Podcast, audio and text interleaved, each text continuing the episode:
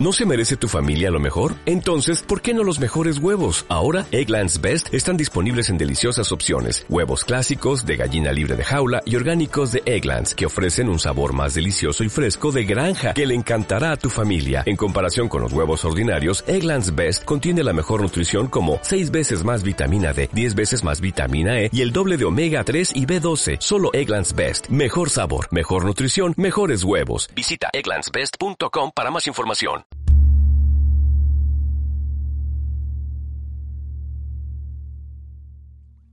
Bienvenidos al podcast de Fatang. En su primera edición nos sentamos hoy con Néstor Espinosa, padre del Smile Hunter. ¿Qué tal, Néstor? Hola, Guillem. Aquí estamos. pues uh, vamos a empezar por el principio, ¿no? Cuéntanos un poco a qué se dedica Smile Hunter. Bueno, a ver, eh, primero que nada, el nombre ya dice mucho. Nos dedicamos a cazar sonrisas. Sí. y, y nada, un poco, se trata en realidad de Fotomatones 2.0, lo llamamos como el fotomatón para eventos premium, uh -huh. y nos especializamos sobre todo en eventos de empresa, eh, para grandes marcas, aunque también hacemos eventos privados, por supuesto, pero sobre todo porque es una herramienta de inbound marketing. Inbound marketing. Sí. Si puedes clarificar para los que no sepan. Claro, qué- a ver. Está el marketing tradicional, que lo que hace es un poco avasallar a la gente, en cierto Ujú. modo, decir, es como decir, hola, estamos aquí, hola, estamos aquí, hola, estamos aquí, hola, estamos aquí. Joder, qué coñazo. Sí, ¿no? ¿Vale? Eh, pero muchas veces funciona. En cambio, el inbound marketing es marketing de atracción, que lo que hace es eh, ofrecer contenidos que a la gente les interesa y entonces va detectando esas oportunidades de manera que va ofreciendo a los usuarios el contenido que les interesa y entonces así el- el- la eficiencia es muchísimo mayor. Entonces, nuevamente el inbound marketing es siempre online y nosotros nos dedicamos a hacer eh, offline inbound marketing. Ujú. Que significa o se materializa en, a través del aparato. Eh, exacto. Significa en conseguir esos resultados que normalmente son online, pero a través de un elemento que está offline. Para más información, contacten con nosotros. En smilehunter.com. Vale. ¿Y quién hay detrás de Smile Hunter, del fotomatón? Bueno, a ver, esta idea empezó ya en, do- allá en 2011. Y, y nada, la idea salió un poco de mis locuras, que siempre estoy yo con inventos y demás. Y bueno, fabriqué un, un primer prototipo en el jardín de mi casa, que es que esto queda muy cool, queda muy rollo Apple. Sí, eh, pero soy testigo. Sí, sí, tú has visto, tú has visto esa, esa, esa fase, Sí. has conocido. sí, sí. Y luego habéis ido creciendo, ¿no? Exacto, esto, la verdad es que esa primera, ese primer prototipo eh, fue creciendo poco a poco y, y llegó a ser contratado, por ejemplo, para la presentación de un, de un Seat León, de Seat. Ese, ese primer modelo que fue construido en un jardín. Sí. Y como vimos que aquello tenía tirón y, iba- y estaba siendo contratado por marcas, ya fundamos la SL, fundamos una empresa, conseguimos una pequeña inversión entre familiares y amigos y con eso ya hicimos el, el modelo que tenemos hoy en día que ya es Familiares y amigos. No había ningún loco. eh, Friends, Fools sí, exacto. Sí, sí, digo despistados, pero bueno, Sí. alguno había. Sí. Vaya. Y mm, siguiendo con el Smile Hunter, ¿cuáles son los públicos a los que se dirige el aparato? Y por otro lado, la empresa, porque vosotros hacéis business to business, ¿no? la Exacto. el aparato es para el consumidor final. Exacto, esto es lo que lo llaman el B2B2C, o sea, de business Vaya. to business to customers. Ajá. Entonces, nosotros siempre que hablamos, hablamos siempre de lo que son nuestros clientes y lo que son los usuarios. Entonces, nosotros diseñamos la máquina para los usuarios para que mole mucho, sea muy divertida, la gente se lo pase genial y obtenga fotos que molan, que son una pasada y gratis. Pero tenemos que hacer de manera que el servicio funcione muy bien cara a las empresas que nos contratan para sus eventos. Porque claro, es, y entonces hay una mezcla de intereses eh, muy estimulante, porque tenemos que estar atendiendo ahí a, a mucha- muchas funciones a la vez. Entreligar los intereses del empresario Exacto. para con la máquina y los del usuario, que bueno, los del usuario son fáciles de adivinar, ¿no? Hacerse la foto y poder Exacto. compartirla, ¿no? Sí, pero en realidad eh, es más difícil porque no tenemos un contacto directo con los usuarios. y Ah, entonces claro. Conseguir esa información suele ser más complicado. Entonces, ha habido mucho en design thinking que se llama. Hay varias técnicas y una de ellas es el, el no me acuerdo cómo se llama ahora, pero bueno, es estar ahí. Sí. Estar ahí viendo. y otra- Observación participante, creo que es. Exacto. que- Y luego además en la encuesta y haciendo encuestas a, a la gente que lo ha usado. Ajá. Y bueno, a razón de esto podemos pasar al siguiente apartado y era qué problemas habéis tenido para adecuar el producto a las necesidades del usuario. Hoy otro público, porque también tenéis las empresas, entonces cómo os habéis relacionado con ellas, Claro. si habéis tenido algún problema previo de acercamiento. No, a ver, problema ninguno. El único problema es que, ya te digo, yo soy un loco de la, de la invención y, estamos inventando continuamente, entonces tenemos que... lo que hacemos es... Eh, hacemos mucho test, hacemos mucho test y ofrecemos varias posibilidades a las empresas y a los clientes y entonces eh, cuando vemos que hay una empresa que está muy interesada en algo, terminamos ese desarrollo. Pero sobre todo porque capacidad de, de invención y desarrollo y de adaptar el producto tenemos brutales. Pero somos una empresa eh, pequeña. Pequeña todavía, sí. Y entonces, eh, claro, ahí tenemos que enfocarnos y centrarnos muy bien.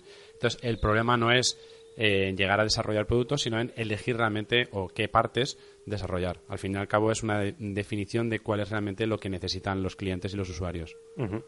Y también he visto que, bueno, el, el Smell Hunter ha tenido varias versiones. Entonces, ¿qué criterio tenéis para mejorar el producto? Y bueno, si quieres hablar más de los otros proyectos que están en la tostadora o en el horno, yo lo dejo a discreción si quieres comentarlos. Pero ¿cómo ha ido evolucionando y bajo qué criterio? A ver, todo ha sido, al fin y al cabo, es eh, siempre estar nosotros desde nuestro punto de vista viendo qué es lo que podemos hacer para mejorar la experiencia de usuario y luego también para que lo que es la empresa y también las agencias de marketing que nos contratan sacarle más partido al evento. Eh, ya sea por, por, los resultados de la acción que quieran conseguir y demás, que para eso la máquina funciona de maravilla. Entonces, claro, nos, damos, nos complicamos mucho la cabeza para llegar a conseguir esos resultados, mm. pero luego hay que contrastarlos con las agencias. Entonces, el punto delicado está ahí. En la agencia. Sí, en, ese, en ese punto intermedio. Entonces, eh, realmente el proceso que hay, pues el primer proceso, el primer fotomatón, era un fotomatón que tú te hacías la foto y automáticamente se publicaba en la web quisieras o no quisieras. O sea, y la foto estaba publicada y tú como usuario no te había gustado y te aguantabas. Entonces, claro, eso hubo que cambiar primero que nada eso. Entonces hizo una pantalla táctil donde podías elegir la foto y demás. Luego el siguiente paso fue que las fotos los usuarios se las podían enviar por email al momento. Y luego el siguiente paso fue que ese que al recibir el email pueden compartir la foto directamente desde el email. O sea, vamos teniendo, hemos llegado a... Vais socializándolo. Exacto, hemos llegado a enviar las fotos directamente por WhatsApp a los usuarios. Ostras, eso todavía no lo sabía. ¿eh? Claro, lo que pasa es que ahora WhatsApp ha cambiado las condiciones y entonces ahora tenemos que volver a refactorizar todo el tema y a ver cómo lo, cómo lo cambiamos, porque WhatsApp ha modificado bastante. Sí, eso lo he oído de algunas empresas que tienen una API la cambian. A mí me pasó con un diseño de una web que hicimos con la API de Twitter, que la cambiaron y ahora la web no va, no porque nosotros no hiciésemos nuestro trabajo, sino porque el estándar de Twitter no se respetó. Exacto. Y os ha pasado con WhatsApp. Nos pasó con WhatsApp. De hecho, en presupuestos y en facturas siempre ponemos que nosotros no nos hacemos responsables de los cambios en la API de Instagram, Facebook, Twitter, etcétera.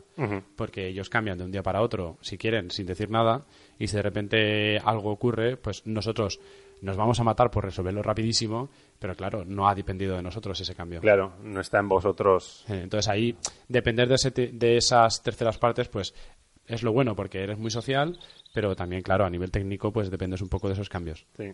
También es, eh, vale subrayar las buenas prácticas y los estándares que ojalá se respetasen un poco más, porque esto es frecuente en muchas. sí. ¿Y qué nuevas oportunidades han surgido para Smile Hunter conforme habéis ido avanzando? Claro. Sí, ahora, las, sobre todo la gran oportunidad que tenemos ahora, estamos desarrollando un modelo mucho más compacto, que eso está en el horno cocinándose, por eso todavía no. Pero es, la ventaja es que con ese vamos a poder mm, prácticamente digamos nosotros así en plan muy utópico, llenar España de fotomatones. no, a ver, el plan es mucho más, claro. más fotomatones que bares. Exacto. Sí, ponerlo en bares, ponerlo en discotecas, ponerlo en hoteles, ponerlo en tal, de manera que estos espacios ofrecen una herramienta de diversión, ofrecen eh, un sitio donde la gente se puede hacer fotos, que aunque la gente tenga móvil, al final acaban usando My Hunter. O sea, es muy curioso, pero lo usan porque hacen unas fotos que son la hostia y encima son súper divertidas. Y las reciben al momento, no tienes que esperarse que el colega se las mande por WhatsApp por mail. Entonces, en ese aspecto mola mucho. Y la, ventaja es que el, local o lo que sea, como se ponen las marcas de agua del local, pues va haciendo publicidad por ahí y, obtiene un par de cosillas más. Y siguiendo con esto, ¿habéis pivotado? ¿Tenéis algún otro producto aledaño que vaya junto al Smile Hunter? Sí, tenemos el, ahora mismo la impresora, que es una impresora muy específica, que permite imprimir las fotos directamente desde redes sociales. Entonces, el usuario, eh, ahora lo, lo más cañero es que el usuario permite, permitimos al usuario poder hacerse una foto con su propio móvil, subirla a su propio perfil de red social y la impresora rastrea esa red social pública, detecta la foto y la imprime.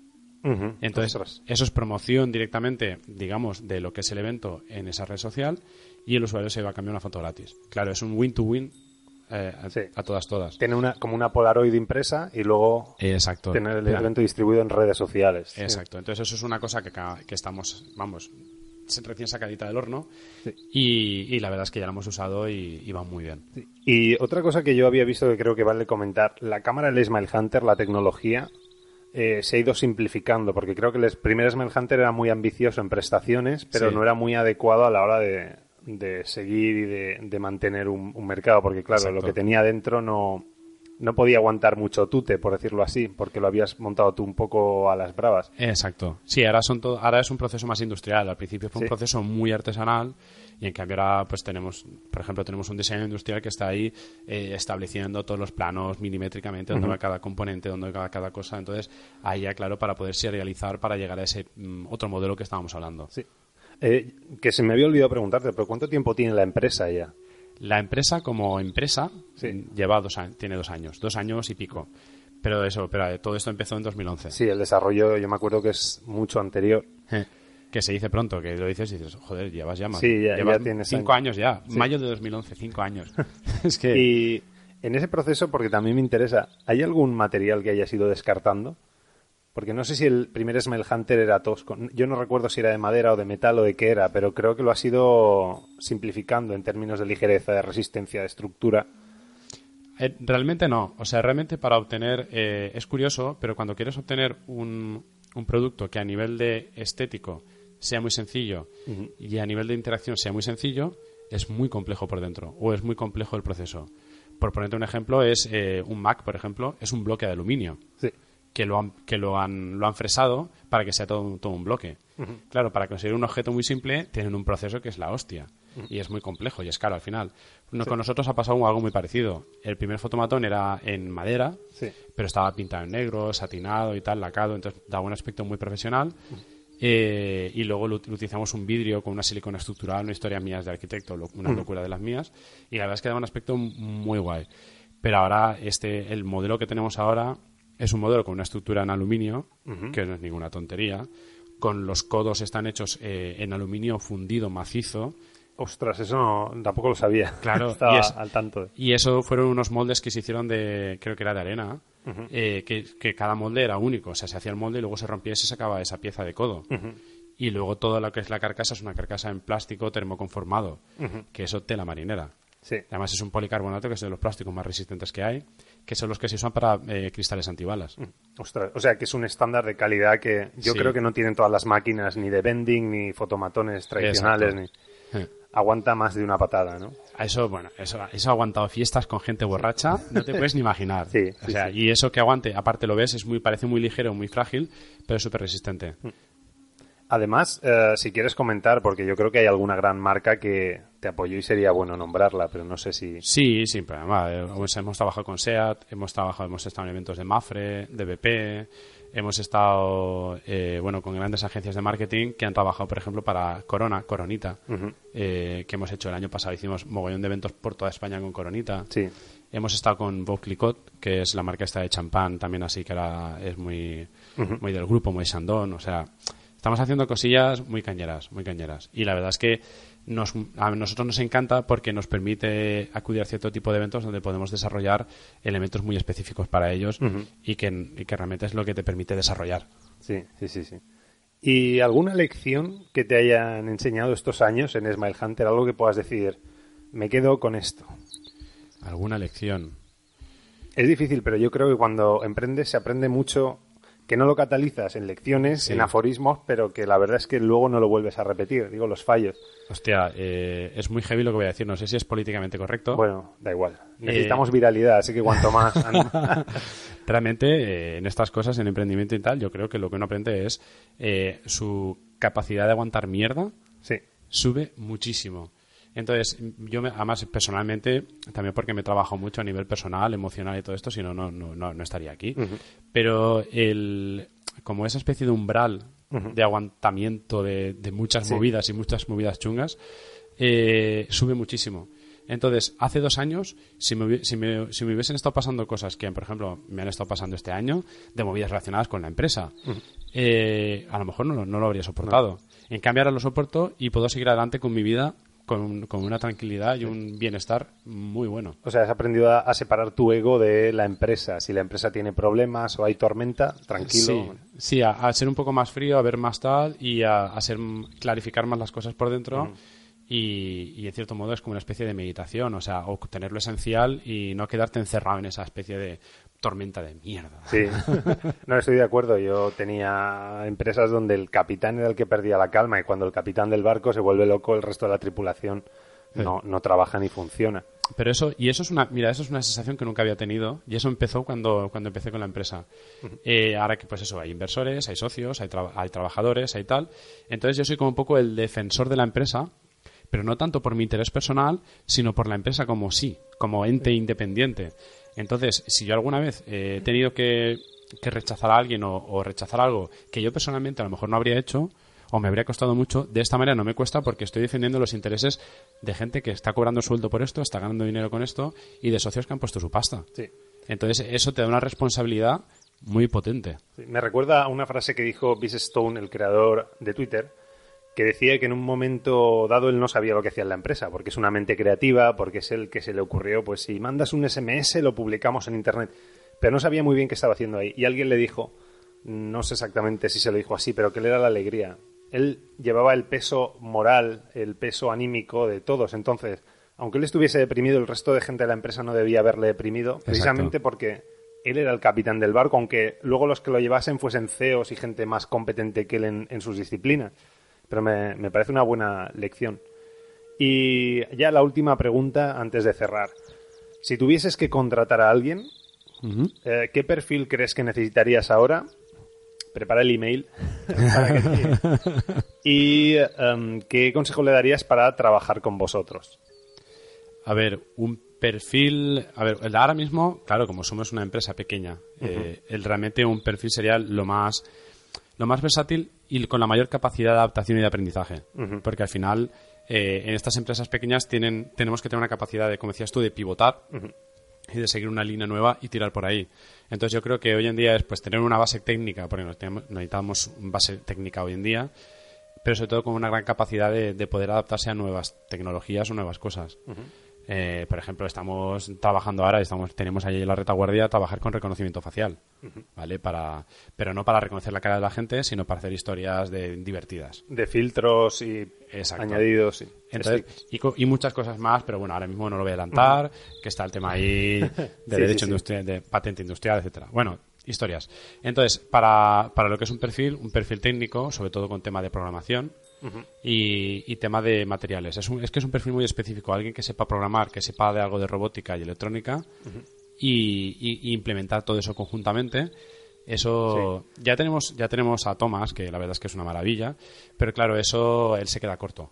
Entonces ahí en ese perfil sí que sería interesante. Más diseñadores industriales o algo así. Suena como alguien que sea capaz de ver el, el producto, pero su funcionamiento es de detrás también. ¿no? Claro, pero diseñador industrial, eh, hasta donde yo llego, eh, Es menos técnico. es ¿no? más de materiales. Sí. Es más de proceso de fabricación industrial de materiales. Pero no es tanto de, por ejemplo, de cómo programar una interacción, eh, cómo de repente si este botón hace esto de aquí, entonces eh, entra en el programa y el programa le da esta, esta respuesta, lo sube al servidor, el servidor le dice que no sé cuántos, envía un Sí. email al usuario. Claro, eso un diseñador industrial no llega a ese nivel. No llega, no llega, es verdad. Y bueno, si tuvieses que darle un consejo para trabajar con vosotros, algo que tenga que ver con vuestra cultura de empresa, por ejemplo. Pues a ver, yo lo que me he dado cuenta hasta ahora, que es, eh, claro, es una cosa que me sorprende, que es que el currículum eh, nos importa bastante poco. O sea, el esto de el máster en no sé cuántos, en esto, el coche este curso, estaba aquí, estaba allá, estaba no sé cuántos. A ver, lo ves y por supuesto eso te ayuda, te sirve de guía, como persona que va a contratar a alguien te sirve de guía. Pero al final interesa más eh, cómo te presentas, por dónde llegas a entrar en contacto con la empresa y que hables de tú a tú. Y entonces luego eh, ver la respuesta. Porque realmente, eh, por ejemplo, tenemos, tenemos a Jacobo, que está con, con el tema de redes sociales y comunicación, y, y Jacobo, pues bueno, eh, realmente experiencia previa en estas cosas tampoco, tampoco tenía mucha. Pero, pero yo vi, o sea, yo lo he visto que es un máquina. Sí, ganas tiene, desde Claro, luego. ganas y capacidad de aprendizaje y ganas de hacer cosas. Entonces, eh, ahí- ahí- por ahí van los tiros. Yo creo que hoy en día las nuevas empresas tienen que ir por ahí. Porque a mí que me venga un tío con, un, con tres másters, pero que luego llega a la empresa y solamente sabe de su mm, rango pequeñito de actuación muy específico. De tres masters y ya está. Exacto, que será un gran rango, pero si, se, si simplemente se circunscribe a eso Sí. y no tiene un poco de flexibilidad y elasticidad mental, eh, mal vamos. Sí, sí, sí. Estoy de acuerdo. Y ya para acabar, quería darte las gracias por venir, invitarte a que acabases con una cita que puede inspirar a la audiencia a, a seguirnos a nosotros o a pensar en sus asuntos de una forma diferente. Vale, a ver, no te voy a decir que me la sé de memoria, porque sería que... Vale, vale.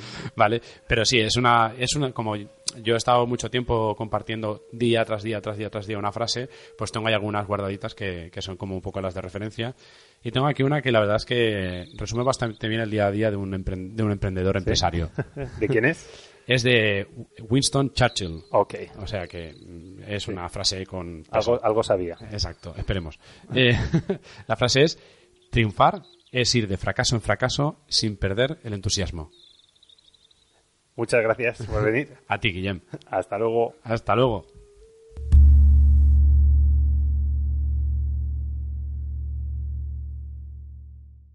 Dale más potencia a tu primavera con The Home Depot. Obtén una potencia similar a la de la gasolina para podar, recortar y soplar con el sistema OnePlus de 18 voltios de Ryobi desde solo 89 dólares. Potencia para podar un tercio de un acre con una carga. Potencia para recortar el césped que dura hasta dos horas. Y fuerza de soplado de 110 millas por hora. Todo con una batería intercambiable. Llévate el sistema inalámbrico OnePlus de 18 voltios de Ryobi. Solo en The Home Depot. Haces más. Logras más.